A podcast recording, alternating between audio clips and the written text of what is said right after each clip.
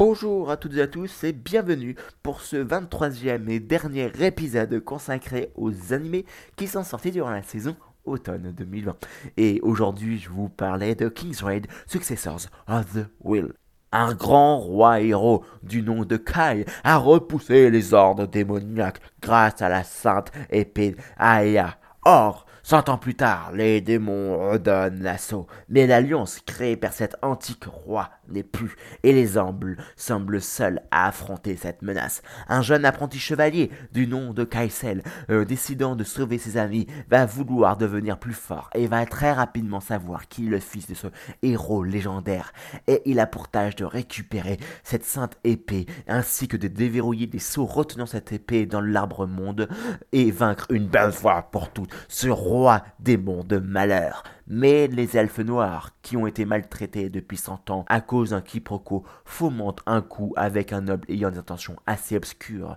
Ce groupe d'elfes noirs, groupe de mercenaires, s'appelle le Black Edge. Ainsi, nous suivons les aventures de Kaisel et de son groupe d'amis faisant une aventure pour récupérer cette épée sainte d'Aea et en libérant les sceaux, et également les aventures du Black Edge et de leur volonté d'assouvir leur vengeance contre le peuple d'Orvelia.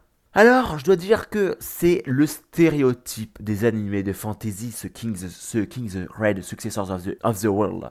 Il n'y a rien de nouveau ici, hein. un grand méchant va arriver quand les deux lunes vont passer l'une en face de l'autre, donc ce qui fait que, d'ailleurs, en petit aparté, hein, c'est donc très facile de créer une pression en faisant des plans sur le ciel euh, des deux lunes, enfin en tout cas des plans euh, des personnages regardant le ciel, ce qui fait que ça crée des pressions pour eux, mais également pour nous spectateurs qui suivons leur aventure.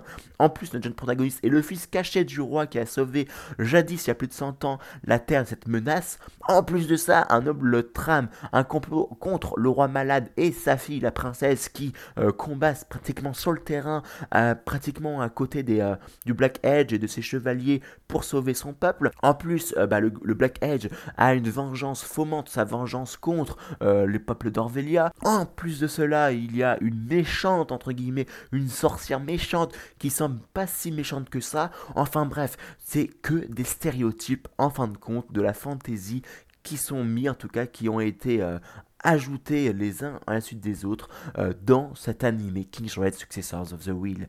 Mais comme j'ai déjà dit dans mon résumé, en fin de compte, comme on suit deux aventures en parallèle, ça permet de donner un dynamisme aux épisodes qui est assez fort, puisqu'on suit en règle générale, hein, pour ce premier cours, c'est à peu près la règle, même si euh, ça change de, certains épisodes à d'autres, mais on suit euh, deux épisodes sur les aventures de Kaisel avec son groupe, et un épisode sur euh, les aventures du Black Edge grosso modo, mais du fait de ce dynamisme et du fait que eh bien l'histoire arrive en fin de compte à nous intéresser ou en tout cas est intéressant à regarder, ce qui fait qu'on suit King's Red Successors of the Wheel sans aucun problème. Alors bien entendu, ça c'est des histoires convenues, mais ça ne fait pas de mal de regarder des histoires convenues, ça peut faire plaisir.